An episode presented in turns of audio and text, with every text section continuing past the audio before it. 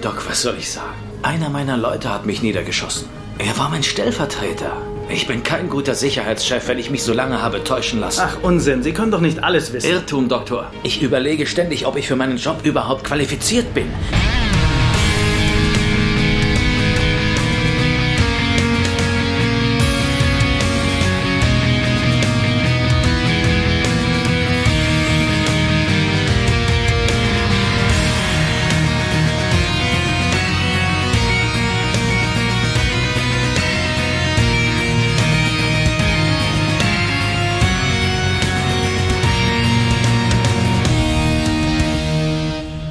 Herzlich willkommen zu einer weiteren Ausgabe von Der Graue Rat, der Deutsche Babylon 5 Podcast. Rot äh, oder grün, das ist nicht die Frage, sondern eher grün oder purpur oder blau werden wir im Laufe des Abends noch oder Nerd oder Krempel. Und die Frage gebe ich gleich weiter nach Südniedersachsen an den Gregor. Hallo Gregor. Hallo Sascha. Ja, Nerd und Krempel, ich kann ich kann es nur empfehlen.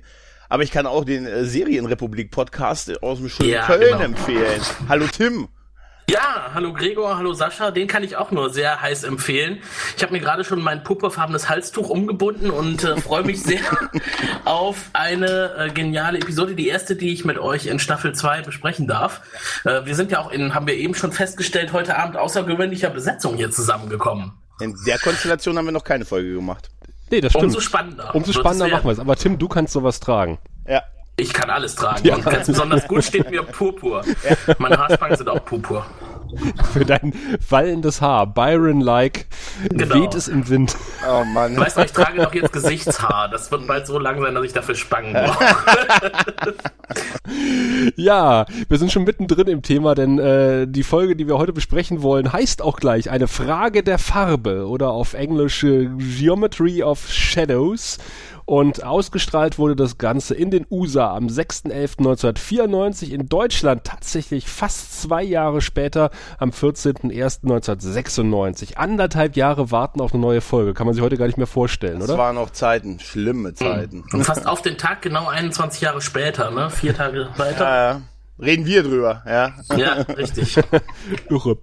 Äh, geschrieben hat das Ganze äh, JMS und äh, Regie führte Mike Lawrence Vijar.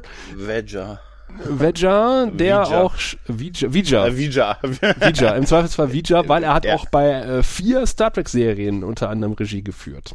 Das birgt für Qualität. ja, ein incestuöser Haufen ist das. Ja, das, kann, das können ja auch so Folgen gewesen sein äh, wie äh, Eden Ja. oder sowas. Oh ja, ja, ja. Oder alle Voyager-Folgen. Alle Voyager-Folgen, egal welche Voyager-Folgen. Aber äh, so schlechten Job scheint er nicht gemacht zu haben bei Babylon 5, denn er hat eine D5-Wertung, also die deutschen Fans haben ihre Stimme abgegeben zwischen 1 und 10 Punkten und haben äh, 7,43 Punkte gegeben. Die englischen respektive äh, USA-Fans wie immer etwas leichter zu beeindrucken, 7,68.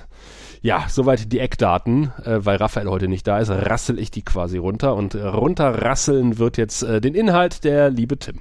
Ja, du kannst das fast genauso gut wie Raphael. Raphael kriegt das noch ein bisschen monotoner hin, aber die Information wurde übermittelt. Ja, heute geht es also in der Folge mit dem deutschen Titel eine Frage der Farbe. Unter anderem um die Drasi. Das ist ja eine unserer Lieblings-außerirdischen Rassen. Die sieht man eigentlich ständig auf Babylon 5 rumlaufen. Davon gibt's recht viele. Sie wird sich heute ein wenig reduzieren, denn alle fünf Jahre teilen die Drasis sich in zwei Lager, grün und purpur. Und dann wird gekämpft, bis äh, ja, idealerweise die eine Seite weg ist. Das scheint so eine Art äh, Lemming-Treiben zu sein. Da stürzt sich also die Hälfte über die Klippe. Oh und während das passiert, äh, im Fernen auf Centauri ist der Sohn des Imperators verstorben. Und das äh, bewirkt natürlich äh, in einem Volk voller Politiker im Grunde, dass man sich über die Machtverhältnisse Gedanken macht. Und äh, ja, Londo bekommt Besuch auf Babylon 5 und man plant hier diverse Umstürze anzuzetteln. Und äh, ja, Londo ist natürlich ganz vorne mit dabei. Es geht auch um Technomagier, um die werden, über die werden wir Yeah, Technomagier. Technomagier. Neun Da werden wir gleich noch drüber sprechen und äh, da gibt es, wie ich finde, eine sehr coole Szene mit Wirr. ja. In der Tat. ja, das stimmt. Die ja. sind quasi zu Gast auf der Station und machen sich auf den Weg Beyond the Rim. Ja? Richtig, sie äh, verschwinden aus dem Universum ja. und äh, wollen nochmal kurz auf Babylon 5 halt machen. Genau, wollen aber nicht sagen, wohin. Ja, au Detail wird das jetzt von uns quasi komplett auseinandergenommen, diese Folge. Und ich kannte eigentlich von dieser Folge, hatte ich nur noch im Kopf dieses äh, Purpur äh, gegen Grün und diese mhm. ganzen furchtbaren Memes, die daraus entstanden sind. Ja. Äh, die einem, äh, wenn man diverse Facebook äh, Babylon 5 Gruppen äh, verfolgt, einem irgendwann gewaltig auf den Sack gehen. Aber dass diese Folge so viele tolle Highlights zu bieten hatte, das war mir völlig entgangen oder entfallen, besser gesagt.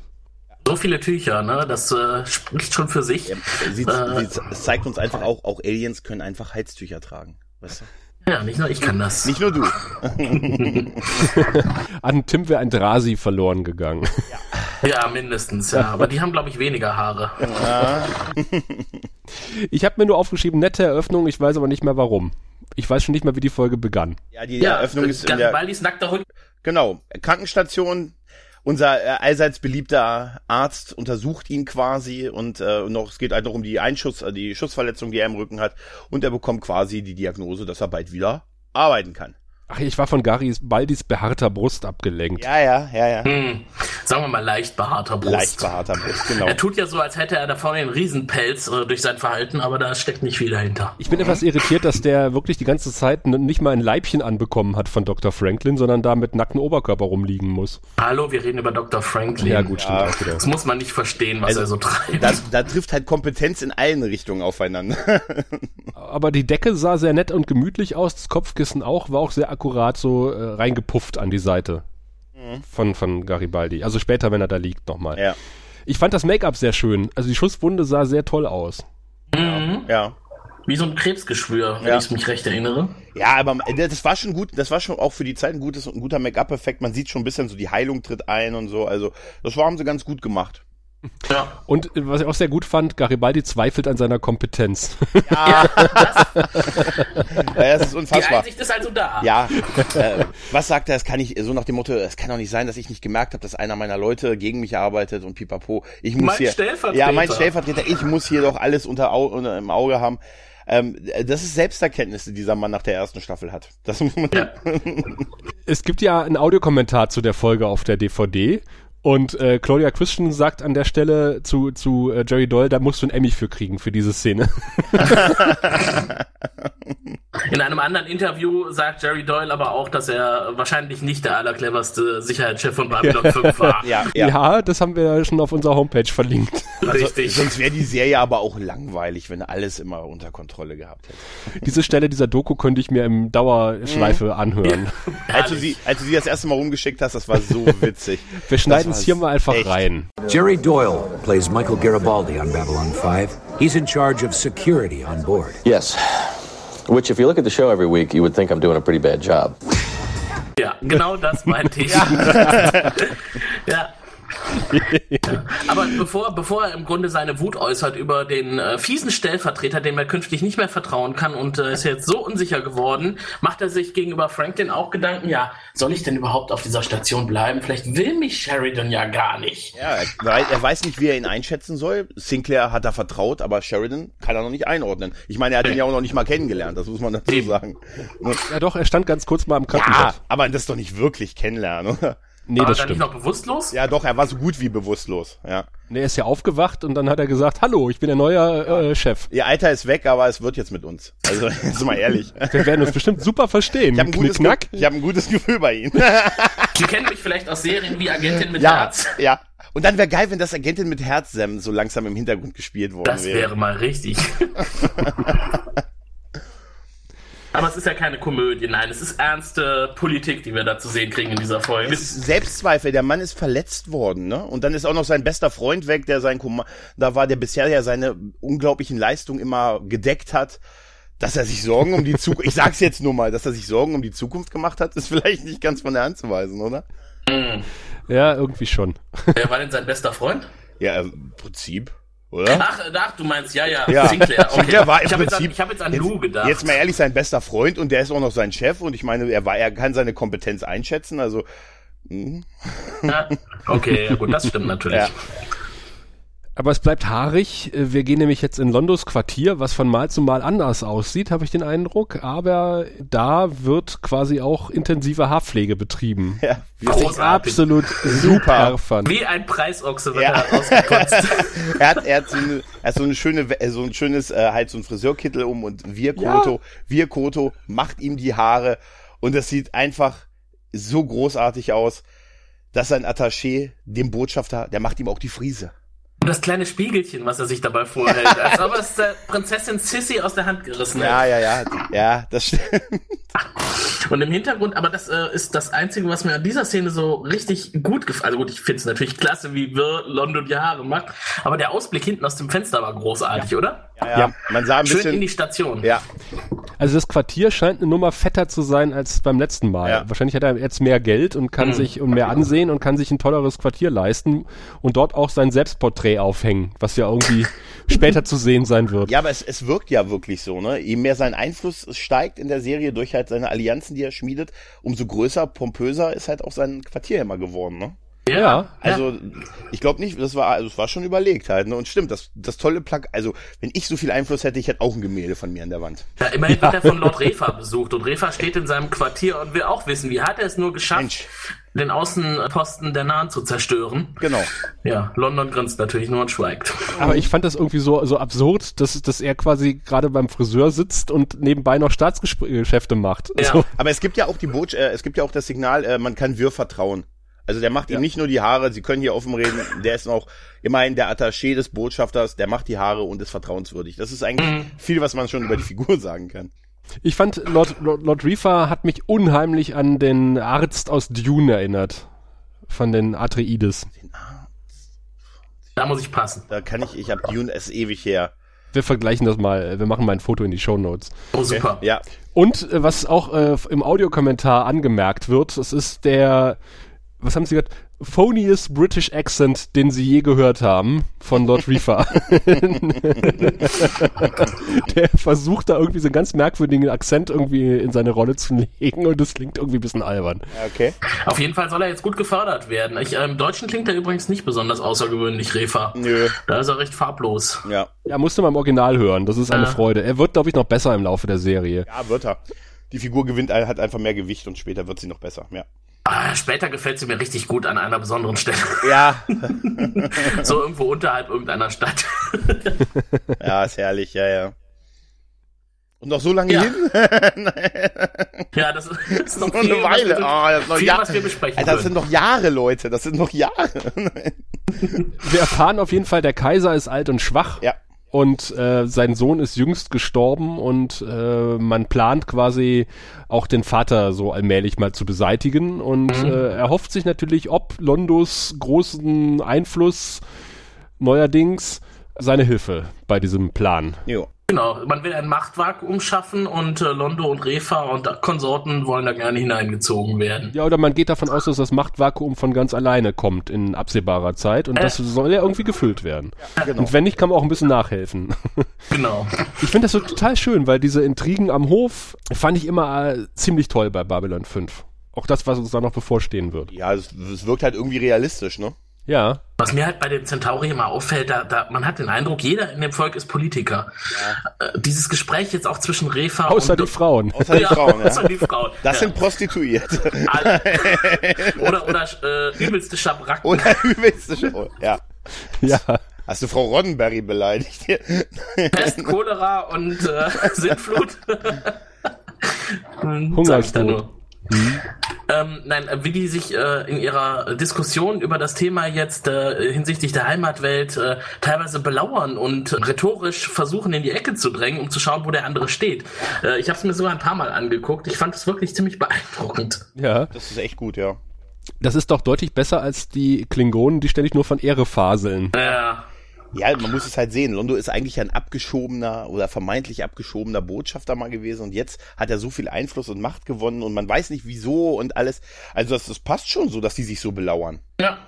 Am geilsten ist es dann, als Londo sich den Kittel runterreißt und dann da wieder in voller, in vollem Ornat steht. Ja, was, ja. was der da alles drunter hatte mit, mit äh, Halskette, äh, dicken Schulterpolstern und was weiß ich nicht. Es war vorher nicht zu vermuten, als der, der Lappen ihm da über die, über die Brust hing. Naja, gut. Sie, also sie vereinbaren äh, grinsend am Ende, dass sie äh, mal schauen, wie es jetzt weitergehen soll. Also konkrete Zusagen macht Londo nicht, aber man hat den, den Eindruck, sie haben sich irgendwie verständigt. Ja, es kommt zu einem hysterischen Handschlag, hi- historischen Handschlag. Und dann Historisch. schalten wir auf den Sockhallo. Ja, wo siehst du Ja. langsam die eine unheimliche Riesenmenge an Drasi, die mit tollen Heiztüchern verschiedener Farben ausgestattet sind, anfangen zu belauern ja. und dann äh, grandios zu prügeln. Die, also die Heiztücher sind fantastisch.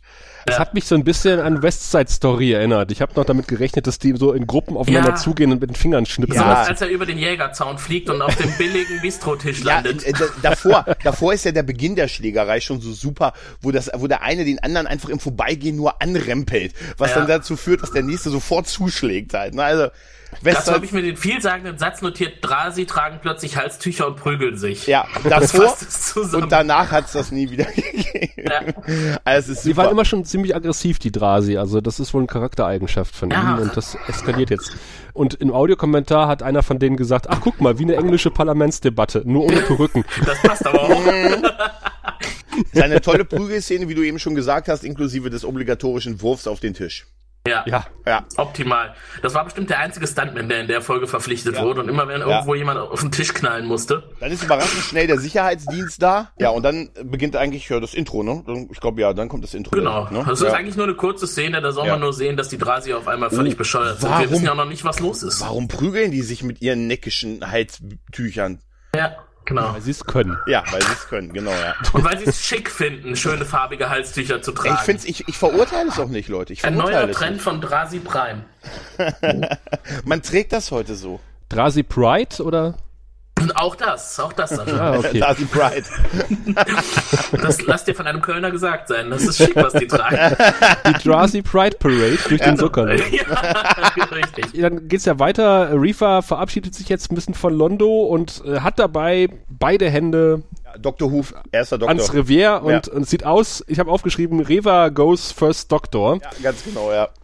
Und da habe ich mir aufgeschrieben, sometimes we will meet again. Ja, ja, genau. Das wär, steigt dann in seine Transportkiste, die, In seine blaue in seine blaue Transportkiste. Nein, äh, er verlässt halt äh, dann die Raumstation. Ja. Und Wart nie mehr gesehen. Und, Und mit Wart nie mehr gleicher, gesehen. Obwohl mit das gleicher eine- Sendung kommen die treffen seltsamen Gestalten der Technomagier ein. Und, und das fand ich schön, wie äh, Londo die einführt zu Wir und Großartig. sagt, man sieht die ganz selten und meistens nur einmal im Leben und zwei auf einen Haufen ist außergewöhnlich. Genau. Oh, und drei bedeutet irgendwie nichts Gutes und dann Ja, kommen halt irgendwie. Ja. Ja. ja, auch die Beschreibung der Technomagier an sich ist schon geil. Sie machen Magie mit Technik. Ja. Also, Technik der 90er Jahre, muss man Technik, jetzt der, sagen. Technik der 90er Jahre, da sind wir jetzt bei der von der Pride Parade bei der Love Parade. Stimmt. Wir Die entwickeln uns Techno- auch weiter. Ja. Das waren auch das waren auch alles. Dr. Motte war auch ein Technomagier. Marusha. Und Marusha. Die, Te die, Techno-Hexe. The Hooligans, Westbam. Naja, auf jeden Fall sind die anscheinend so selten gesehen, diese Technomagier, dass Londo das sehr äh, cool finden würde, mit einem von ihnen gesehen zu werden. Auch so wie der Schauspieler aussieht, der kann nur einen Magier spielen. Also, Du, ich fand den ziemlich gut geeignet für die der Rolle. war super, aber der kann nur, also der sieht aus wie ein Magier. Wissen wir über den eigentlich Näheres? Äh, ja, kann ich dir sagen. Äh, aber er sah immer so aus, als müsste er jeden Moment aufs Klo. und weil er mal Augen und Zähne so zusammengekniffen hat. Ja, aber geil war doch diese. Seine Zähne sind mir aufgefallen. Ja. Der hat so richtig schön weiße Zähne. Er ist äh, Michael an Michael Ansara hat äh, einen Klingonen Ach gespielt, ja, nämlich stimmt, das ist Michael Ansara. Der ist einer von den klassischen Klingonen, ne? Ist, es, genau, nämlich Ka Kang müsste das sein. Es- Der hat ist er echt, er ist echt Kang? Kang? Aus Deep Space Nine? Ja, Ja, ja, aus der klassischen Serie auch. ja, der bei TOS, Deep Space Nine und Voyager Ist mitgespielt er wirklich Kang? Ich meine, es wäre Ich hab's gerade. oder hab, oder Kodos. Ich meine, ich meine seine Schwester Kodos. nee, er ist tatsächlich Kang. Ich hab's auch Ah, gerade okay. gelesen. Okay, Ja. dann, du, das habe ich wirklich nicht, ah, das habe ich, das habe ich echt übersehen. Okay, ja, dann. Also wer es nachschauen möchte, Deep Space Nine Episode Blutschwur oder Star Trek Episode Gleichgewicht der Kräfte. Genau, ja. Genau, Day of the Dove. Ja, sehr gute Folge. Ja. Der, der Schauspieler hat syrische Wurzeln und hat einen Indianer in einer Western-Serie gespielt, was Mhm. er, glaube ich, auch ganz gut kann. Er hat so was leicht äh, Indianisches. Medizinmann-mäßiges. Ja. Ja. Äh, und hat, äh, bevor der da gedreht hat, äh, sechs Jahre lang nichts mehr geschauspielert. Und hat angeblich in einer Szene, wo sie später durch den Sokalo laufen und er ziemlich viel Dialog hat, auch von Tafeln abgelesen, weil er sich den Text nicht mehr so richtig merken konnte. Okay. Mit den sechs Jahren hat er auch was mit Jerry Doyle gemeinsam. Der hat nach, ba nach Babylon fünf, sechs Jahre keinen Job mehr gekriegt. Naja, ich meine, der, der Assistent von Garibaldi muss jetzt Autos verkaufen in Beverly Hills. Dem geht's auch nicht viel besser. Das, falls Ja. sich mal jemand von uns nach Beverly Hills verschlägt, sollten wir da mal ein Interview einplanen. Deutsche Autos Deutsche Ja, muss er verkaufen. Oh. Ob er das jetzt in diesen heutigen politischen Zeiten wirklich noch macht? Wer, wer, wer Garibaldi in den Rücken schießt, muss zur Strafe deutsche Autos verkaufen. Ja. Jemand, der deutsche Autos verkauft, kann kein schlechter Mensch sein. Jemand, der Deutsch spricht, kann kein schlechter Mensch sein. Das würde ich auch so sehen. Auf jeden Fall, äh, ich finde diesen Kragen irgendwie ein paar, also diesen Technomagier-Kragen, den er hat, irgendwie ein paar Spuren zu klein. Also ich finde irgendwie, weiß nicht, wenn man das schon macht, dann könnte man ihn etwas größer machen, finde ich. Ich fand das Kostüm ganz, ganz nett angelegt. Es sollte so ein bisschen nach Schaltkreisen aussehen, was er da auf der Brust Ja, hat. Und ich finde, das sieht ganz nett aus.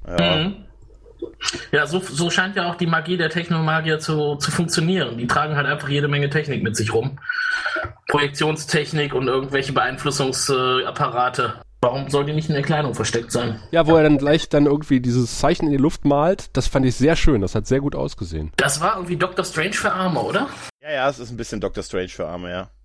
Okay, hab ich nicht gesehen. für Arme würde ich jetzt noch nicht mal despektierlich sagen. Für die Zeit damals war es echt cool. Aber bevor wir uns den äh, Technomagier nochmal äh, näher widmen, äh, wird Susan befördert. Hey! Herzlichen Glückwunsch. Endlich! Ja, So zwischen Tür und Angel. da gab es ja Kritik aus dem Fandom, dass das ein bisschen sang- und klanglos passiert ist. Ja, es gab Ja. auch die Kritik, dass das einem Comic oder Buch widerspricht, aber JMS hat sich ein bisschen gewunden in seinen Kommentaren, wie man ihn kennt, und hat gesagt, nee, nee, das geht in Ordnung. Das ist äh, vereinbar mit den Comics. Naja, aber er, sie bekommt ja die Beförderung zum Commander und aber auch gleichzeitig mit der neuen Aufgabe jetzt auch mehr Diplomatie zu machen. Und einen frischen Orangensaft angeboten mit Fruchtfleisch. Aber das. Weil das Frucht, das äh, das ist das Gesündeste daran ist. Gesündeste daran, Sascha. Das Fruchtfleisch ist wirklich das Gesündeste daran. Fruchtfleisch ist für Helden. Ist für, mit ja, Mutzeln. ja. Aber auch Nee. das, das ist wirklich eine, hier, hier ist ein Saft und mit Fruchtfleisch. Es passt so gut in die Vor allem, Szene. er sagt ja, das ist jetzt irgendwie selbst gezogen, ne? Oder, oder frisch gepflückt. Wo hat er die gepflückt? Gibt es jetzt einfach auch noch eine Orangenplantage auf Ja, aber Babylon 5? hat er Ja, nicht, das ist doch, äh, das hat er doch Er erzählt, hat doch als gesagt, er auf die Station gekommen ist. ja, Die Folge hydroponischen Garten, irgendwas mit dem hydroponischen Garten und er hat das auf dem Raumschiff nie gehabt, aber deshalb ist er froh, hier zu sein. Ah, so Ja, deswegen hat ungefähr. er schon mehrere Kilo zugenommen, seit er Ja. auf der Station ist, weil er nur Orangen isst. Weil Ja. von Orangen wird man fett. ja, das ist das- die Fructose, das ist der Gesagtsein. Sascha, das Ah. ist allgemein bekannt, wenn das zu den falschen Zeiten trinkt, dann Ah. ne, geht die Fructose nach hinten los. Ich verdünne meinen Orangensaft meistens mit Amaretto. Ma- Machst du richtig. Machst du Wodka passt richtig. auch gut rein. Ja, Wodka geht auch. Ja, ja. Also sie bekommt quasi den Auftrag, äh, diplomatisch ja ihre Fähigkeiten zu schärfen und bekommt das gleich, indem sie den Drasi-Konflikt lösen soll. Was übrigens schön ist, weil auf dem Bildschirm sieht man, wie die Drasi in einem Raum sich schon schubsen. Der, der Im Beisein des Sicherheitsdienstes. Dieser kleine, diese kleine Kammer, die wirkt wie ein Wohnzimmer, in das man jetzt irgendwie 50 Drasis gequetscht hat. Ja, aber auch die drei Sicherheitstypen davor sind sehen witzig aus. Ich fand ihren Gesichtsausdruck toll. Also äh, in dem einen Moment freut sie sich über ihre Beförderung, dann äh, fällt ihr ein, dass damit Verantwortung, große Macht birgt große Verantwortung und äh, dann guckt sie Richtung Monitor und ihre Gesichtszüge entgleiten schon sofort wieder. Das fand ich äh, sehr schön gespielt von Claudia. Es ist ja schon für sie auch eine echte Herausforderung, weil als, als diplomatisch würde ich sie jetzt wirklich so überhaupt nicht bezeichnen, nach dem, was man bisher gesehen hat. Ja, das stimmt. Aber ich fand dann auch, wenn sie dann irgendwie versucht zu ergründen, warum die Drasi miteinander irgendwie einen Zwist haben, die Erklärung einfach absolut geil. Die greifen mal alle fünf Jahre in ein Fass Ja. und, und äh, machen ein Fass auf und, und ziehen da äh, irgendwie eine Binde, äh, ziehen da irgendwie einen Schal raus. Und je nachdem, ob der grün oder purpur ist, ist man, gehört man halt der einen oder anderen Fraktion an. Genau. Ich, ich finde das eigentlich gar nicht mal schlecht. Ja, sie so als, als Wahlsystem. Es birgt allerdings auch Eine Menge Risiken. ja, nicht nur eine Menge Risiken, auch so Detailfragen über das Komitee äh, noch, äh, äh, dass das Komitee noch klären muss. Zum Beispiel, was ist zum Beispiel, wenn auf Babylon 5 die purpurnen Drasi äh, die Oberhand haben und auf der Heimatwelt äh, die, äh, die Grünen? Wird es dann anteilig der Bevölkerung äh, runtergerechnet? Wahrscheinlich wird das so laufen. Man schaut dann, wie viel Prozent äh, Drasi hast du jetzt auf Babylon 5, wie viele sind zu Hause und dann, äh, ja, ich nehme mal an, zu Hause sind immer mehr. Das heißt, eigentlich ist es scheißegal, wer auf Babylon 5 gewinnt.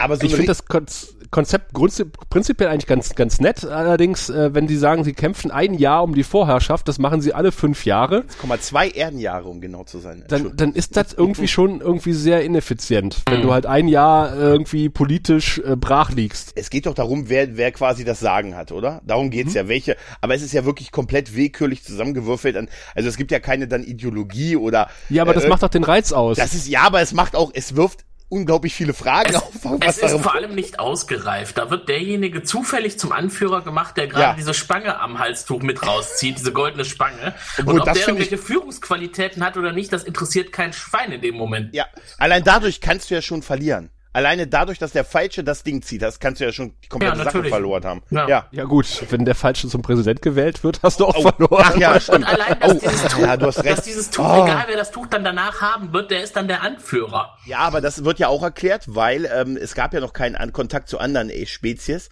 als diese Regeln entstanden sind. Somit hat man das nicht berücksichtigt. Das heißt Ja, also, das- wenn du dem Typen das Ding wegnimmst, da hast du bist du der Babbo.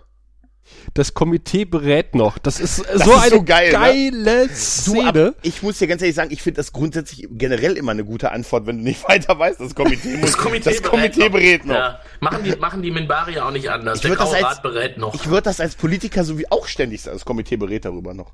Ja. Ja, aber ich die, das finde ich, das fand ich dann wieder so so so absurd das Ganze ist. Äh, wird es noch getoppt, indem halt Ivanova sich dann einfach, ich greife auf, wir, wir können ja diesen Handlungsbogen einfach mal zu Ende erzählen, äh, indem Ivanova sich einfach dann diese Schärpe des Anführers schnappt ja. und Äh, Zufällig eigentlich, ne? Ja, ja. Und und und sie dann die Anführerin wird und ähm, Sagt damit und er erledigt. sagt, naja, als, als diese Regel äh, erfunden wurde, gab es doch keine Menschen und also wussten wir von den Menschen nichts und von anderen, von Earthlings und Aliens reden die sehr konsequent. Das hat mir auch sehr gut gefallen. Änderung der Regel ist nur durch das äh, Komitee möglich und das berät noch. Ja, aber es, es ist Super. ja, es, es, es entspricht aber auch ihrer ersten Lösung. Sie hat ja vorher noch eine Lösung, Ja. wo sie die beiden Seiten im, wollen wir das schon besprechen, wo sie die beiden Ja, ja, Seiten, das sie hat fand ja ich sehr diplomatisch von Ivanova. Wo sie dann sagt, okay, wo sie sich das quasi erklären lässt, sehr ungläubig guckt, wie das denn sein kann und dass es auch komplett willkürlich ist, dass es anhand der Farbe und anhand dieser Auswahl ist und dann nimmt sie quasi von dem einen Drasi äh, das, äh, das Halstuch, hängt es dem andersfarbigen Drasi um und sagt, jetzt ist doch alles gut. Sofort ist er freiwillig. Was dann dazu führt, dass sofort der Typ von hinten anfängt, auf ihn draufzuspringen. Ja. Und alle anderen ebenso. Aus derselben Fraktion vor allem. Er hat jetzt, hat er da irgendwie zwei Halstücher oder? Ja, zweieinhalb. Weil, ja, er Genau. wird von beiden angegriffen. und das schon ist, er, schon ist er nicht mehr ordentlich einzutüten und Ja. äh, für alle der Feind. ja, und äh, sie wird verletzt. Ich glaube, die Schauspielerin war ja auch verletzt. Also, ja, sie hat sich den Fuß gebrochen. Genau, und das haben sie da, ähm, bis dahin haben sie es ja vertuscht im Prinzip und ab da kommt- war es halt Genau. Teil, äh, Teil der Storyline, weil ein Drasi auf sie fiel Ach, das ist intelligent. Stell dir mal vor, sie wäre schwanger gewesen, dann hätte man das irgendwie einbauen müssen. Ja, dann hätten die wahrscheinlich das mit den, dann wäre das mit den Tüchern anders ausgegangen, vielleicht die Story. Dann, dann hätte sie vielleicht in einem Shuttle-Unglück das Kind einer Kollegin äh, übernehmen müssen, weil sie als einzige mit einer Gebärmutter in der Nähe war. Ja, aber Sascha, das ist jetzt aber sehr weit Dann hergeholt. hat das Ja. Kind eine Das ist ja jetzt, das ist ja jetzt eine sehr weit hergeholte Ich Lösung. kann mir nicht vorstellen, dass irgendeine Serie sowas Dann machen wäre es ja einfacher, das einfach mit Kameratricks und weiter Kleidung zu vertuschen, als diese Lösung, Sascha. Also da bin ich jetzt ein bisschen verwirrt von deinem Plan. Weite Kleidung passt auch wieder gut zu Mayle Barrett, ne? Mayle Barrett. Aber ich, ich fand es irgendwie ganz schön, äh, also Hut ab vor Claudia Christensen, dass sie quasi bis dahin Ja. mit dem gebrochenen Bein irgendwie rumgelaufen ist. Da Auch doch- in der Szene mit Sheridan im Büro, die hatte schon das gebrochene Bein. Da hat JMS doch gesagt, die ist echt ein harter Brocken. Ja. So sinngemäß halt, ne? In der Tat. Und, und äh, in, im Audiokommentar beschwert sie sich, dass ihre Augenbrauen so wulstig sind. Du sagst, das war wohl vor der Zeit von, von Waxing. Das sind Prioritäten, das glaubt man kaum. Naja, ge- Hm? wir sind ja jetzt gesprungen, jetzt geht's ja eigentlich erstmal mit den, ähm, ich glaube, mit den Technomagiern weiter, Ja, oder? wir wollten ja den Handlungsbogen von Susan jetzt irgendwie erstmal zu Ende führen, dann können wir uns ja um die Technomagier kümmern. Oder so, ja. Ja. Ja, können wir auch machen. Also ich fand äh, auch sehr schön, wo Susan dann später gefangen genommen wird. Ja. Und die Drasi haben einen cleveren Plan ausgeheckt, nämlich äh, Susan soll ja Den anderen sagen, sie sollen alle äh, auf das, äh, auf einen, äh, in den Frachtraum kommen. Wie dreist, Und wenn, ne? äh, ja, um dann zu sagen, wir treffen uns da und ich bin da der Vermittler, ich garantiere für eure Sicherheit. Und wenn die alle da sind, dann wird die Luke aufgemacht und die sterben alle. Und dann hat die eine Fraktion gewonnen. Und dass Susan ja alleine dahingegangen ist, ohne Sicherheitskräfte. Ja. Ja. Aber das Geilste ist halt erstmal, das ist da, der Vorschlag, den sie ihr unterbreiten. Du lädst jetzt in einfach Ja. alle äh, grünen Drasi in Ja. Sektor so und so ein und dann töten wir sie alle. Und sie lehnt natürlich ab, völlig Aber empört. Und dann kommt als Antwort eigentlich nur, ja schade, wir haben es aber schon in deinem Namen getan. Genau, wir haben, wir haben uns schon für dich ausgegeben und wir waren aber auch so nett und haben einen Sektor genommen, in dem eh nicht viel los ist. Das, da werden keine anderen betroffen. Hey, es muss doch für dich cool sein. Und das war nicht cool für sie. Ja, man muss doch dazu sagen, also dass die Drasi sich gegenseitig töten, ist neu. Das ist nicht, Ja, nicht so geplant. Also Genau. das ist irgendwie eskaliert. Bis, bis Ja. zu dem Moment haben die sich verletzt, um die Oberhand zu gewinnen und ab da waren sie auch dabei, sich zu töten. Ja. Und Garibaldis Rettungsszene ist ja mal absolut geil. Moment, Moment. Das fängt aber vorher an, wie er überhaupt drauf Ja, kommt. genau. Das, ich finde, das ist nämlich ganz wichtig. Er kommt ja darauf, es wird ja später erklärt. Also ähm, er, der Sicherheitsdienst rennt quasi an ihm vorbei. Er sagt, hey, wo wollt ihr hin? Ne? Er ist ja immer noch nicht wieder der Sicherheitschef, weil er sich ja noch nicht so richtig entschieden hat, ob er es wieder macht. Und dann sagen die, ja, wir haben hier Befehl, die, diesen Bereich zu räumen. Da werden die Drasis hin. Wir haben da eine Botschaft von Susan Ivanova. Ach, Seid ihr sicher, dass die, habt ihr sie gehört? Nö, aber wir wissen, dass es von ihr ist. Also es ist irgendwie so ein bisschen merkwürdig beschrieben. Und jetzt können wir sie nicht mehr erreichen. Jetzt, sie will aber nicht mehr erreicht werden. Da ist aber, da weiß er aber, das wird später erklärt, weil er die Leute ja so gut kennt, ist er ja der ideale Sicherheitschef. Das ist ja sein Signature-Move, ähm, dass sie immer erreichbar ist. Sie hat immer ihren, Kommentar, äh, kom äh, ihren Kommunikator dabei. Deshalb kann das ja gar nicht sein, dass sie nicht erreichbar ist für ihre Leute. Und deshalb merkt er, uh, das stimmt was nicht. Fragt noch, hey, von wo kam denn das Signal? Die Sicherheitskräfte sagen noch, ja, irgendwie Ebene B3 oder irgendwie sowas, ne? Ja, und unser Sicherheitschef in Spee geht auf Rettungsmission. Ja. ja, Weil ja. die beste Rettungsmission der Und, Welt, und weil erklärt das später, wie konnte er darauf kommen? Ja, ganz einfach, weil ich paranoid und zwanghaft bin. und dann haben die haben die sich drüber lustig gemacht und er sagt, woher wisst ihr das?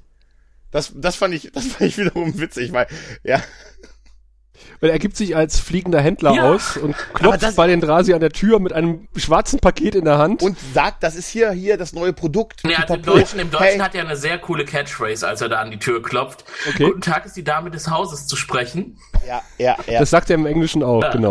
Ja, aber man muss auch dazu sagen, dieser Plan ähm, klappt ja nur, weil äh, nur zwei Drasi da sind. Ja. Wären da mehr gewesen, wäre dieser ganze Rettungsplan schon daneben gegangen. Da, darüber denkt Garibaldi Oder, nicht nach. oder sie wären bewaffnet gewesen. Das wäre auch das Ende dieses Rettungsplans gewesen. Also ich fand schon den Weg, wie er drauf gekommen ist, anhand der Informationen, die er hatte, schon, sagen wir mal so, interessant. Weil er zufällig der Gruppe Sicherheitsleute über den Weg gelaufen ist. Oder Ja, sie und auch, auch die Begründung halt. Und na, auf jeden Fall, er klopft da, versucht da halt so eine, das ist die Dame des Hauses hier, ich habe hier das super Produkt. Schummelt sich schon mal so ein bisschen in den Vorraum, ne? Ist, Ja. ist euch dann eigentlich der Patzer aufgefallen, den, den es da gegeben hat? Ja, der falsche Drasi Ja. macht ihm die Tür auf. Sehr Ja. geil. Es ist nicht der, der aufgestanden ist, es ist ein Der, der anderer. aufgestanden ist und der andere, der, der aufgestanden ist, ist es nicht, aber der andere hat sich hier neben Susan Ivanova und dieses geile, so pappmäßig aussehende Messer ihr schon an die Kehle gehalten. Das sieht super aus.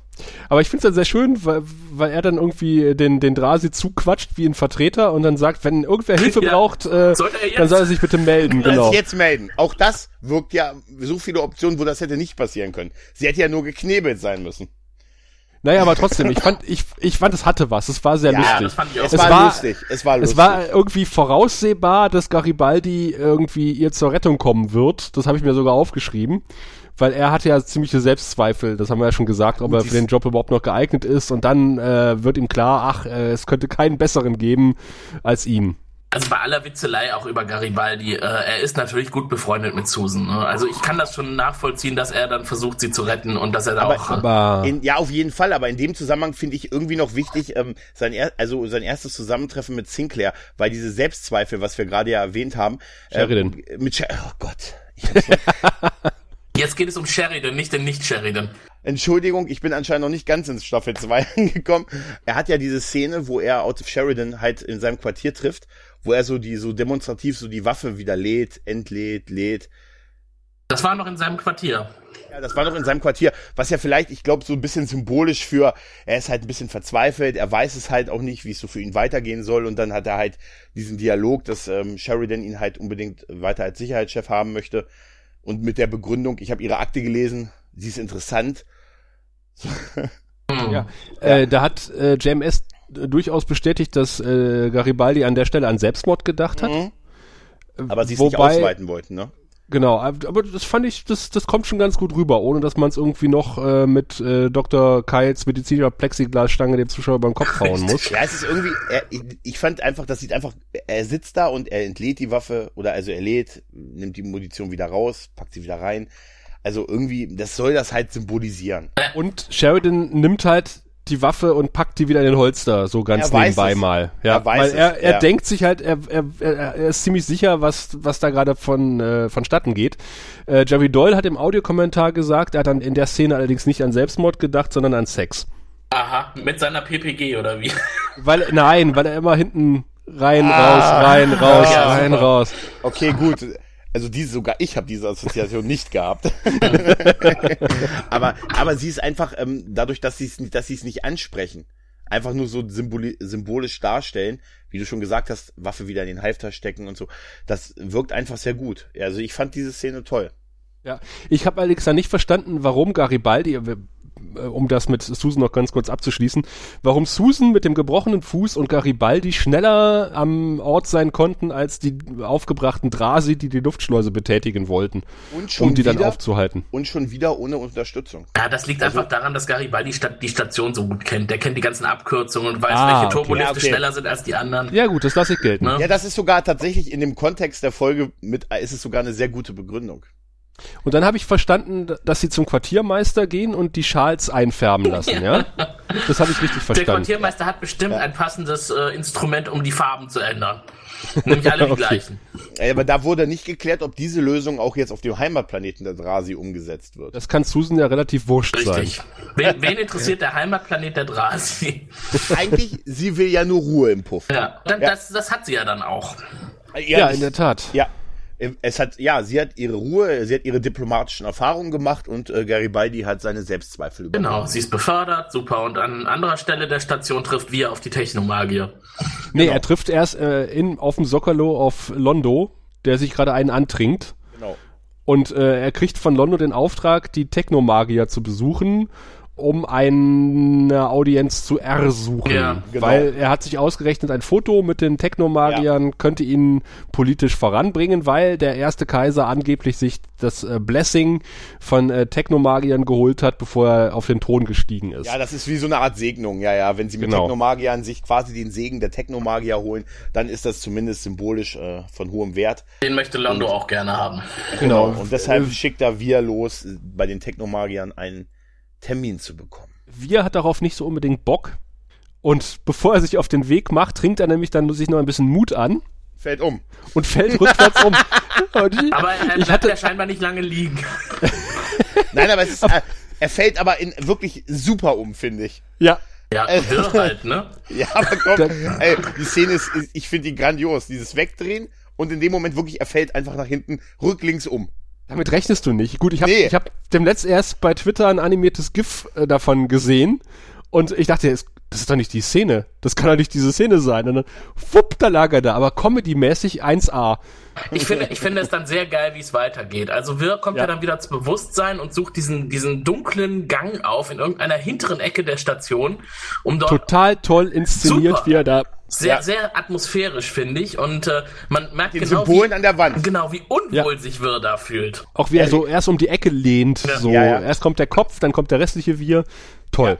Er redet immer schneller, Ja. er redet immer mehr. Hallo? Äh, das, das, Licht flackert, äh, die Symbole der Technomagier werden unterschiedlich beleuchtet an der Wand. Ja. Das sieht sehr, sehr gut aus. Ja. Und man merkt ihm einfach an, da will er einfach nicht sein. Aber er Dann redet die ganze Zeit und ich glaube, durch das Reden äh, fasst er auch selber Mut, weiterzugehen. Es ist auch toll beleuchtet, diese ganze Szene. Die Symbole an der Wand sind blau beleuchtet und dann ist der hintere Teil des Gangs, wo dann gleich etwas passiert, ist ja rot beleuchtet. Also, was ja schon, also bedrohlicher kannst du es nicht ausleuchten, glaube ich. Und dann kommt etwas um die Ecke.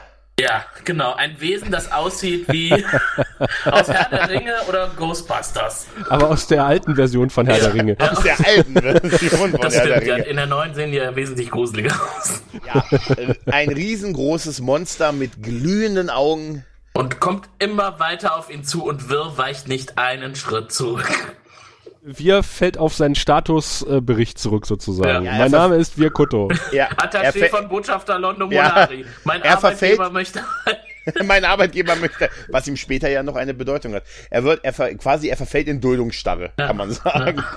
Ja, ich meine aber andererseits, äh, wenn man ja weiß, dass das Monster äh, eine Zauberei ist, mit Hologramm er, erschaffen oder sowas, dann äh, sehe ich über die schlechte CGI hinweg. Ja, definitiv, vor allem so ja. furchtbar schlecht war die jetzt auch gar nicht. Also, Ja, man muss, man muss halt die Zeit halt berücksichtigen. Da Das gab es bei Xena und 94. Herkules Schlimmeres. Ja, ja. Also es ist, es ist gut gefilmt, es ist auch optisch. Ich fand äh, die Kameraeinstellungen irgendwie ganz gut. Da haben sie halt auch die Größe berücksichtigt. Ne? Von hinten nach oben wird Ja, über genau. ihn hinweggefüllt oder von oben auf ihn runter aus Sicht des Monsters. Also die haben sich da schon technisch fand ich gut. Die Animation passt halt heute nicht mehr, aber der Rest da kannst du nichts ich sagen. lehne mich da jetzt mal weit aus dem Fenster. Als jemand, der in dieser Zeit damals auch mit Amiga zu tun hatte, ich glaube nicht, dass das eine Amiga-Grafik animiert war. Das ist die, wenn man die Station sieht in bestimmten Teilen und auch die äh, Kampfflieger, dann, dann erkennt man das, diesen Stil. Äh, aber diese Figur war irgendwie anders. Das war anscheinend von irgendwie Industrial Light and Magic oder so eingekauft. oder wo, wo die das damals haben produzieren lassen. Ich glaube, da war JMS dann auch irgendwie auf, auf ein bisschen mehr Glaubhaftigkeit aus. Da hat der Ron Thornton ordentlich gerendert, auf jeden Fall. Könnten wir das auf jeden fragen, Fall, ne? ja. Der, der ist, ja, haha, Witz, der ist vor ein paar Monaten gestorben. Ach du Scheiße. Naja, Ja. da, da. also auf Vielen jeden Dank, Fall. Haben wir Tim. nicht vorher noch eine Mail geschickt? Nee, Nein. diesmal nicht. Diesmal nicht. Gut. Aber der Dialog, der jetzt kommt, ist absolut großartig. Ich möchte jedes Wort davon einrahmen und an die Wand hängen. Er sagt nämlich, der Technomagier Al- Aldred, Aldred? Eldrick Elric. äh, sagt nämlich, sagt nämlich, äh, oh, du lässt dich ja nicht leicht erschrecken. Und wir sagt, ich arbeite für Londo Molari. Da hab ich gelernt, dass alles, was sonst noch kommen kann, mich nicht mehr ängstigen kann. Und dann sagt er auch noch äh, in einer Szene, sagt er, Your Master sent you oder sowas in der Art und, äh, und äh, wir greift das auf und sagt, My employee told me. Ja, mein Arbeitgeber sagt Genau. mir, ja. Ja, diese Szene sehen wir sogar, also diesen Ausschnitt sehen wir ja sogar nochmal. Ja. ja. Also er, er sagt, also dein, dein Herr schickt mich, äh, schickt dich zu mir. Ja, mein Arbeitgeber schickt mich zu Ja, ja. dir. Es ist toll, es ist wirklich richtig, richtig gut. Auf jeden Fall äh, wird halt die Audienz abgelehnt. Aber da habe ich, hab ich noch ein kleines Trivia. Der äh, zitiert äh, Elric in seiner Warnung an Wir fast wörtlich ein Zitat aus Herr der Ringe, wo ein Elf zu Frodo sagt, misch dich nicht in die Angelegenheiten von Zauberern ein, denn sie sind empfindlich und leicht zu verärgern. Ja. Das, äh, da haben wir dann Okay. den Bezug schon hergestellt. Herr der Ringe und Babylon 5. Vielleicht doch gar nicht so weit voneinander entfernt. Ah, Inspiration auf jeden Fall, ja. Aber Londo lässt sich davon nicht abschrecken, äh, von einem Nein und äh, versucht jetzt quasi hintenrum irgendwie an so einen äh, Technomagier ranzukommen, indem er zu Sheridan geht in sein Büro und äh, ihm sagt, ja, diese Technomagier, die haben vielleicht was auf dem Kerbholz, lad die mal zu dir und ich biete mich als Vermittler ein, weil wir Centauri haben schon Kontakt mit denen gehabt Ja. und äh, da könnte ich ja eventuell helfen. Total berechnendes Verhalten von Londo und der unterschätzt die, die Technomagier da total, ne? Er denkt Und sich, auch Sheridan. Ja, und auch Sheridan, richtig. Ja, aber Sheridan macht ja auch so eine tolle Anspielung. Ja, die sind die, von denen ich vor einer Stunde bereits gehört habe. Oder meine Sicherheitsleute haben mich bereits über die informiert. Von der Sch also, er weiß es. Ne? Ich fand auch die Außen, die hatten wir vorhin schon gesehen, als Susan befördert wurde, bevor sie befördert wurde, die Außeneinstellung von außen in Sheridans Büro. Ja, das war Äh, gut, ja. Sehr schön. Äh, Was äh, mich allerdings ein bisschen rausreißt jedes Mal, ist, dass wir von außen zwei, nee, von, von, äh, von, wenn wir im Büro sind, zwei opulente Topfpflanzen sehen mit roten Blättern, die am Fenster stehen. Und die sieht man in der Außenaufnahme nicht, die fehlen da einfach. Stimmt, ja. Das war zu teuer, das CGI. Das ist schon alles für das Monster draufgegangen. Genau, es ist alles fürs Monster draufgegangen. Aber diese Auf jeden Fall Topfpflanzen siehst du ja überall auf Babylon 5, ne? Wenn die da so durch die Gegend laufen. Topfpflanzen sind da sehr beliebt. Die waren fallen auch gerade ins Auge, weil die so rot sind, mit diesen roten, Ja. knallroten Blättern. die waren einfach günstig zu dem. Ein Weihnachtsstern. Auf jeden Fall, als die beiden sich dann treffen und äh, Sheridan sich darauf einlässt, dass er den Magier jetzt mal einlädt, denn es gibt ja einiges zu klären. Er hat ja den Auftrag bekommen von der Erdregierung beziehungsweise von seiner äh, militärischen Führung. Äh, hör mal, warum die abhauen, die Technomagier, wohin sie wollen und warum. Ja, und, er, und er ist sehr hart denen gegenüber. Also ich finde am Anfang äh, macht er ja, wenn ihr geht, ihr könnt gehen, aber wir wollen wissen, wohin. Ja, noch, noch, bevor, noch bevor die sich treffen, darauf wollte ich nämlich hinaus, äh, kommt Ah, ja okay. diese nette Zwischensequenz mit Lou und Garibaldi. Ja. Sehr äh, amüsant, weil Lou möchte natürlich wissen, was mit seinem Chef ist und ob der irgendwann wiederkommt. Und kündigt ihm dann an, wir haben vor zwei Tagen schon einen Kuchen für dich gekauft, der steht auf deinem Schreibtisch. ja, und er sagt, und er versagt dann, ey, du musst, du musst so eine Art Wechselbike sein, wenn du, ne, wenn du der echte wärst, dann wäre der Kuchen nicht mehr da. Mhm, genau. Ja, ja. Also es ist einfach, das, das ist halt so die, die Freundschaft der beiden so ein bisschen sehr gut symboli symbolisiert. Ja. Halt, ne? Und Lou ist offensichtlich tatsächlich verfressen. Wir haben es ja schon mal angesprochen, wo Lou irgendwie im Burgerladen sitzt und zum Mittag irgendwie sich da zwei fette Burger reinzieht. Wo, wobei ich mich ja dann frage, ich möchte ja jetzt nicht der nächsten Folge schon vorgreifen, aber äh, Garibaldi kocht ja in der nächsten Zeit ein recht fettes Gericht. Warum er Ja. Lou dazu nicht einlädt? Ja, da, ne? Er, An er, seinem Geburtstag. Ist egal, da reden wir dann in der nächsten Folge drüber. Genau. Ich war ein bisschen irritiert, dass, dass Sheridan den, den, den guten Aldrich irgendwie von Anfang an total voll pumpt. ja, er ist, er ist voll hart zu ihm, ne? Ich finde er ich ist meine, arrogant. Er ist arrogant. So nach dem Motto, sie, ihr wollt abhauen, aber wir wollen wissen, wohin. Es könnt ihr, aber wir wollen wissen, wohin. Ja. Als ob das irgendeine hätte- rechtliche Nein, Begründung dafür Genau. gibt. Und als hätte er irgendein Recht, das zu erfahren. Ja. Also es, es, es macht irgendwie, äh, er ist, er ist wirklich, er guckt ihn auch böse an und ist arrogant zu ihm. Also das macht irgendwie nicht so wirklich Sinn aus dem Kontext der Geschichte raus. Er, Nee. er fällt auch schnell wieder zurück.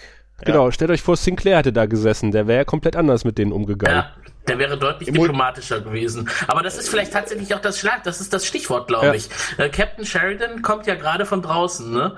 Und äh, Sinclair war auf der Station schon etabliert und war, hat äh, diplomatische Erfahrung. Und Sheridan ist eigentlich eher ein Kämpfer, der plötzlich am Schreibtisch sitzt.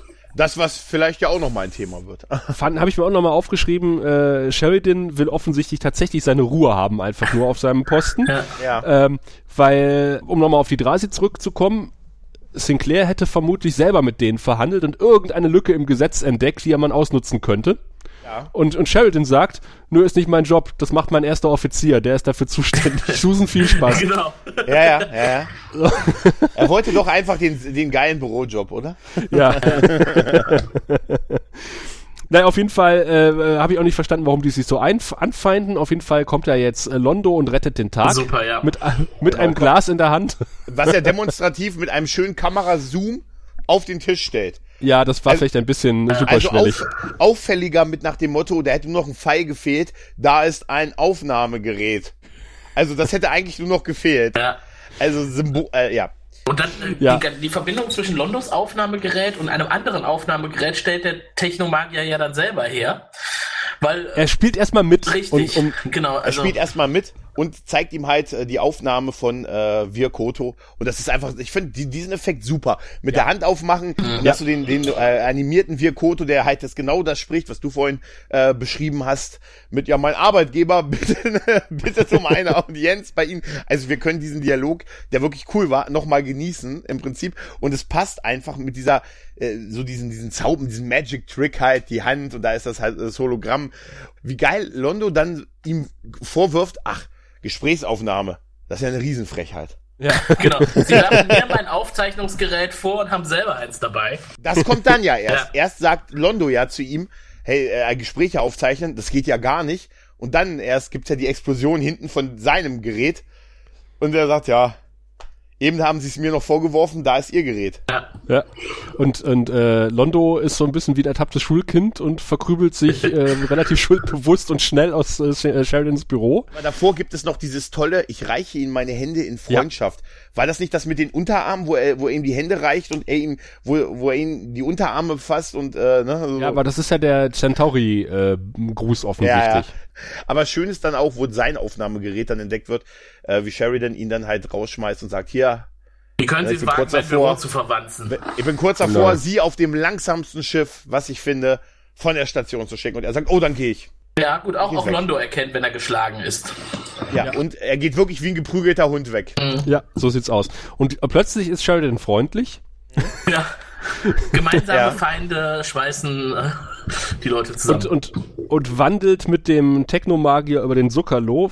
Ähm, und ich fand den Dialog sehr schön. Also wo äh, Ed Eldrick sagt, es gibt irgendwie, äh, wir haben super super Geheimnisse, wir können mit 14 Worten jemanden dazu bringen, Ja. uns, äh, Ja. dass er sich in jemand anders verliebt. Mit Ja. sieben Worten können wir über den Tod eines Freundes hinwegkommen. Ja, ja, oder Trost spenden mit vier Worten und so. Das, das Ja, ist ein ja. schöner Dialog, den er da Ich finde macht. insgesamt diese, diese ganze Szene mit äh, dem Technomagier und Sheridan, die ist insgesamt gut. Sowohl vom Dialog Ja, her ja. als auch vom, von der Handlung her.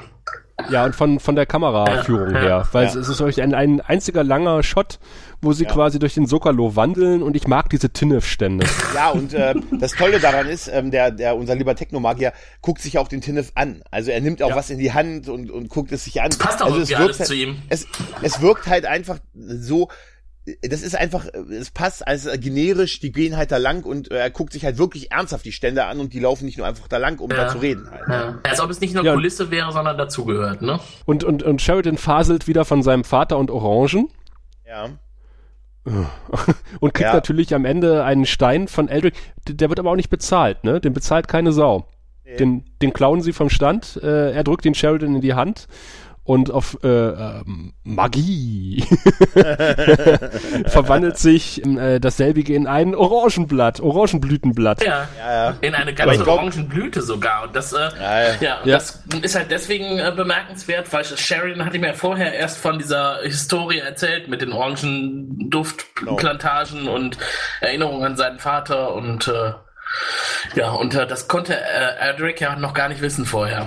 Schön ist ja auch, dass, dass er sagt, äh, da zieht ein Sturm auf und äh, wir äh, müssen uns in Sicherheit bringen, weil die Kräfte, die wir haben, die können für Gutes und für Böses verwendet werden und wir haben Angst, dass es halt äh, fürs Böse verwendet werden wird. Ja.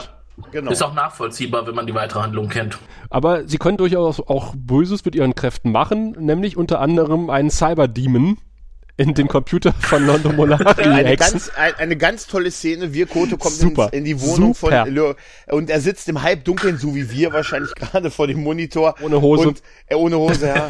Wobei wir wieder beim Thema wären. Keine er Sorge, sieht auf Londo seinem ist nicht ohne Hosen zu sehen. Nein, aber wo er, wo der Bildschirm sich doch so, da gibt so einen Feuereffekt, der durch, so wie man sich das Löschen von Dateien spektakulär Ja. in den 90er Jahren vorgestellt hat. Äh, und er sagt, ja, da ist ja seit Stunden, wird hier, werden hier meine Dateien gelöscht und was ist das hier für, eine, für ein Geräusch? Eine nahen Oper, Ja. ganz Ja, schlimm. furchtbar. Also auch wirklich so. Und er, oh, das hört, das ist ja voll gruselig. Und dann erzählt er noch, ja, und die haben meine Konten total durcheinander gebracht. Und da wird doch noch, der Computer sagt doch noch, sie haben so und so viele Anteile jetzt an, an der und der Firma. Oder Ja, also er erzählt schon, er hat äh, irgendwie 20.000 Anteil einer Spoof-Farm. Das ist ja diese Narrendelikatesse. Ja, wobei da könnte er vielleicht toll. sogar noch Gewinn mitmachen. Ja, der- nicht, nicht bei dem, was kommt. Und der Computer sagt, sie haben jetzt so und so viele Anteile Firefly-Akten. ja, ja, Und ich so, what? ja, ja. Und, und kaum, dass das Wort Firefly gefallen ist, wird der Bildschirm auch dunkel, wie im wahren Leben. Oh Gott. wirklich super. Und äh, im Prinzip geht's ja darum, dass äh, Virkoto ihm quasi die Lösung offeriert und sagt, Mensch, vielleicht entschuldigen Sie sich einfach bei den Technomagiern. Was? Und er sagt, und er sagt, niemals werde ich das tun. Und dann ist halt diese von dir eben beschriebene Szene, der Computer ist aus, Licht ist aus und er, na, vielleicht rede ich. Irgendwie im Genau. Dunkeln wird doch gesagt, vielleicht rede ich mal mit dem. On the other hand, Ja. sagt er. Aber ey, aber ganz ehrlich, das ist einfach wirklich eine richtig witzig geschriebene Szene, oder? Ja, absolut. Ja. Ich finde allein schon Ja. diese ganze, diese ganze Situation in dem Quartier total gut gemacht. Dass einfach alles chaotisch ist und man kann sich genau vorstellen, wie, weil man, man weiß ja, wo es herkommt. Der Technomagier rächt sich jetzt und hat ihm da den ein oder anderen Virus ins Quartier geschickt. Ja, Und Londo sitzt aber auch nicht panisch da, sondern total, Resigniert. hier, hier gehen meine Daten hin. Jetzt habe ich, jetzt habe ich Firefly-Aktien. Super. Aber ähm, es geht ja bei ihm dann weiter, indem er jetzt im Prinzip das, was den, den Büßerweg, den wir Koto gehen musste, auch geht. Und halt in, auch in den dunklen Korridor geht und sagt, hallo, möchte mich entschuldigen. Ja, und dann äh, irgendwie äh, hört das Grummeln auf und er denkt so, oh, das nehme ich mal als ein Hat Ja. geklappt. Ja, ja, genau. Und dann ist er, Er sagt, frech, ne? ja, ja, er sagt aber, aber wenn sie trotzdem Zeit haben oder wir Ja. uns mal treffen können, Ja, das können wir trotzdem. Ja. Also er bleibt dann doch weiterhin seiner, Wenn sie es sich anders seiner überlegen, ich bin noch da. ich bin, sie können mich jederzeit Ja. erreichen. Er geht dann schnellen Schrittes weg, aber hat so, Ja, hat was er- waren das für Dinge? so kleine Gargoyles. Drachen, oder? Es sah aus, wollte ich gerade sagen, es sah aus wie Gargoyles, ne? Auf dem Rücken. Ja. ja. Ja, ja, genau. Und das sieht so toll aus, weil er so sch sch schnellen Schrittes in die Dunkelheit geht und du siehst genau. Noch so Also ein bisschen ich, beschwingt sogar, ne? So, ja, ja, da hängen, da hängen drei kleine Gargoyles auf seinem Rücken. Und als er das nächste Mal dann äh, den Technomagier trifft, sagt er aber vielen Dank für das lustige Geschenk. Ja. Ja. Wann geht der Gestank wieder weg? ja, genau. Aber, äh, aber der Technomagier hat ja auch ein Herz und sagt, den Fluch, den habe ich äh, für diese Aktion, was sie mir äh, angetan haben, oder da habe ich den Fluch weggenommen. Aber so nach dem, und dann geht's ja noch sehr Und dann philosophisch weiter. tiefgründig, ja. was der alles weiß, der Magier. Aber für ihre anderen Taten, da werden sie, da werden sie noch quasi bestraft werden, ihre Quittung bekommen. Dann kommt ja auch der Satz, der dann später, glaube ich, noch im, im, im Intro von der fünften Staffel oder so ist. Äh, ich sehe, wenn ich sie sehe, eine dunkle Hand, die nach den Sternen greift. Genau, und Milliarden von Leuten, die ihren Namen rufen. Und, Und er sagt dann, Meine Fans. Anhänger. Meine Fans. Nee, er sagt meine Anhänger, er sagt ihre Opfer. toll. Ja. Und äh, auch das Londo sagt, wie lange muss ich mein ganzes Leben für einen kleinen Fehler büßen? Er meint natürlich den kleinen Scherz mit dem mit der Kamera und dem Technomagier, aber wir alle wissen natürlich, es könnte auch das Gespräch mit Mr. Morden gewesen sein, Ja. was Ja. ihn den Rest seines Lebens äh, versüßen wird. Aber das ist eine, das, diese Szene macht einfach nochmal einen guten, sehr guten Wechsel und ist einfach, ey, ganz ehrlich, dieser Dialog der beiden, der ist dann wirklich, wirklich toll, weil es halt auch viel vorwegnimmt und eine dunkle Hand, die nach den Sternen greift, Ja, ist schon geil. ja, das passt. Das ist schon echt geil, ja. Wobei man ja fairerweise sagen muss, ist es nicht, nicht unbedingt äh, Londos Hand, die greift. Es ist eher, er, er wird äh, greifen gelassen. Na gut, aber das greift schon so Ja, weit vor. ja. Ah, Ah, genau, greift zu ja. weit vor. Ah, ähm. Aber wir haben noch die, die beste Szene vergessen, nämlich äh, äh, wo wir wieder im Erhard sitzen und glücklicherweise keinen Lieutenant Keffler und keine Swing-Musik hören und äh, die Beförderung, nicht die Beförderung von, von Susan feiern. Die hat offensichtlich nicht, wie das bei der Feuerwehr Usus ist, einen Kasten ausgegeben auf die Beförderung, sondern man feiert die Wiederkunft von Garibaldi. Und Lou hat keinen Kuchen mitgebracht. Nee, Du hast keinen Kuchen mit. Der Kuchen war eine Lüge, ich hab's gewusst. the cake is a lie. Ja. Äh, die werden schon andere Möglichkeiten finden, das zu feiern. Das Dream Team ist Ja, zusammen. definitiv. Was dann das Ganze wieder ein bisschen runtergerissen hat, war dann der Abschlussmonolog von Sheridan, der äh, ja quasi persönlich dem Technomagier-Schiff die Freigabe erteilt Ja. und dann irgendwie in die Kamera hinein sinniert. Und äh, das ist wohl mehreren Fans sauer aufgestoßen und JMS hat gesagt, nein, der redet mit dem Techniker, der ihn vorher gefragt hat, ob die Freigabe erteilt werden soll. Der hat keinen Monolog in die Kamera, der redet mit dem Typen. So, also, ja, guck dir die Szene nochmal an, JMS, dann weißt du, Der redet, der redet sowas von mit dem Typen. da war er, äh, war JMS, wie man ihn manchmal kennt, in den Kommentaren doch ein bisschen pumpig. Ja, vielleicht war es auch einfach leid, jetzt wegen lauter Kinkerlitzchen gefragt zu werden, wovor, worüber er sich vorher keine Gedanken gemacht hat.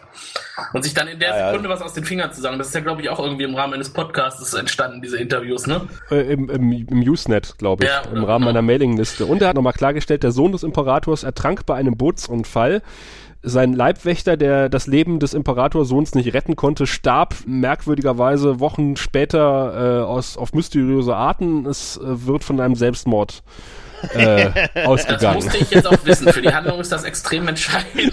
Ja, das ist so. Er, er hat seinen Lebenswillen verloren. Das wäre. ja. Nein, ich denke, irgendwen, irgendwer hat ihn gefragt und eigentlich ist es total irrelevant und er hat sich dann irgendwie so diese Ja. Geschichte ausgedacht. Und das fand ich dann wieder toll. Ja. Genau, und Ivanovas Beförderung wird in dem Comic Verrat ähm, nochmal thematisiert, äh, wo irgendwie Präsident Clark ihr die Beförderung erteilt. Das ist natürlich deutlich bedeutender als mal so eben zwischen Tür und Angel von Captain Sheridan. Ja, vor allen Dingen ihre, Be das wird ja keinem bekannt gegeben. Also es wird ja ihr quasi nur gesagt und ja, es ist irgendwie, es ist so lapidar ein bisschen. Ja, ne? aber ohne auf die äh, kommende Folge zu groß vorweggreifen zu wollen, Beförderungen werden auf Babylon 5 immer zwischen Tür und Angel ausgesprochen. Gerne mal auf dem Leichnam des Vorgängers. Ah, nur so finde ich sie am besten. Ach, ja. damit ist die Folge schon vorbei. Wahnsinn. Und um da schon ein bisschen vorwegzugreifen, ich fand sie großartig. Ja, ich fand sie auch gut. Ja. Die war total äh, leicht gespielt, also war eine Freude, ihr zuzugucken. Die hat einfach wirklich viel Humor, Ja. äh, muss man ganz ehrlich sagen. Sehr coole Charaktermomente und einfach auch wirklich gut funktionierende Witze. Ja. Ja, und ich bin da mit kaum Erwartungen rangegangen, weil ich immer nur dieses Purpur und Grün im Kopf hatte und dass das so toll war und dass so viele ikonische Sachen irgendwie aus dieser Folge stammen, das hatte ich gar nicht mehr im Kopf und ich habe nur da gesessen, habe äh, unheimlich viel Spaß gehabt ja, es ist irgendwie, ich habe mir noch aufgeschrieben, ist so irgendwie wie Doctor Who, als es noch gut war. Was? Was soll das denn heißen? Nein, die Technomagier hätten irgendwie auch leicht pathetisch und peinlich werden können. Mhm. Und ich finde, äh, das, das haben die hervorragend geschaukelt. Ich finde, sie wirken tatsächlich so, als äh, könnt, sehr realistisch und äh, Ja. man bedauert fast, dass sie nie wieder auftauchen werden. Man, muss, ja. Nee, man bedauert Außer bei Crusade. Außer bei. Crusade, ja. Außer in der Serie, über die wir nicht sprechen. über die wir nicht reden. Nein. Ja. Es sei denn, gewisse Ziele werden bei Patreon erreicht. Aber nein, aber jetzt auch wirklich, eigentlich ist ja die Ausgangslage bei der Folge, da hätte sie echt übelst peinlich wirken können. Halt, Ja. ne? Diese Technomagier und auch dieses Purpurgrün und es dann trotzdem noch zu so einer wirklich guten Folge mit so viel Witz, aber auch durchaus auch ernsten Momenten und die trotzdem auch die Geschichte so ein bisschen weiterbringt oder wichtige Entscheidungen für die nächste Zeit trifft. äh, Das muss man erstmal können. Ja. Und was man der Folge auch wirklich hoch anrechnen muss, Dr. Franklin kommt nicht sehr oft vor. Ja, ja, ja. Ey, du wirst deinen Hass eines Tages, glaube ich, überwinden, oder? Ich habe Irgendwann Hass wirst jetzt inzwischen schon äh, kultiviert hier in diesem Podcast. ja. Äh, Bruce Boxleiter hat im Audiokommentar gesagt, meine Güte, ich lächle zu viel. Ich habe Ja, gut. Und, äh, und äh, Christian sagt irgendwie oder oder oder Doyle hat irgendwie gesagt, naja, äh, sie haben ihn immer äh, der Smiling, den Smiling Retriever genannt oder sowas. Okay. Den Golden Retriever, das war der Spitzname von, Sher- von Sheridan, weil er dieses tolle wallende Haar hat und das ständige Lächeln, Ja. das Zahnpasta-Lächeln. Ja. Und in der Tat, Das ist sein Markenzeichen, aber auch aus anderen Serien. Das äh, legt sich ja dann mit der Zeit, aber Es- am er ist Anfang ist er schon noch einfach- sehr der Sunny Boy, ne? Er ist ein Leading Man, ja. Ja, ja. Ja, und damit sind wir eigentlich schon mitten in der Wertung der Folge, aber äh, damit ihr wisst, wie wir werten, wird das äh, von dem Charakter erklärt, den wir in dieser Folge sehr oft zu sehen und zu hören bekommen haben, nämlich dem Botschaftsattaché Virkotto. Sehen Sie, wir Centauri haben sechs. Äh, und jede Zahl steht für ein bestimmtes Niveau von Intimität und Lust. Also es beginnt bei eins und das ist, na ja, ja, ja. Dann kommt zwei und wenn man fünf erreicht hat, dann. Äh, Ja, ja, schon gut, Wirr, ich habe verstanden, alles klar. Irgendwie ist das eine Füller-Episode, eine, eine totale Füller-Episode. Äh, w- die, die, die nur dazu dient, halt irgendwie nochmal die Charaktere so ein bisschen zu vertiefen und auf die richtigen Positionen auf dem Schachbrett zu stellen, wie, wie, wie wir es halt Anfang Staffel 2 ohnehin erleben. Dass das immer noch so ein bisschen, wir sortieren uns neu ist, diese Phase. Man kann es schlechter machen, deutlich schlechter machen, äh, und man kann es machen wie diese Folge, die ich absolut großartig finde. Und äh, JMS sagt auch, das ist eine seiner Lieblingsfolge von Babylon 5. Dem schließe ich mich an und äh, vergebe tatsächlich fünf von sechs Penissen. Ja, das passt super gut und da würde ich mich direkt anschließen. Ich hatte noch mal überlegt, ob ich 4,5 oder 5 geben soll und äh, ich bin mir inzwischen sicher, dass mir die Folge so gut gefallen hat und dass sie mich so gut unterhalten hat, dass die 5 Penisse absolut angemessen sind. Ich muss auch sagen, auch da schließe ich mich absolut an. Ich gebe auch fün- fünf von sechs dafür, dass so viel Belangloses und so die Ausgangslage so, so war und auch vieles nicht mehr aufgetaucht ist. Die macht einfach Spaß, diese Folge. Deshalb auch von mir fünf von sechs.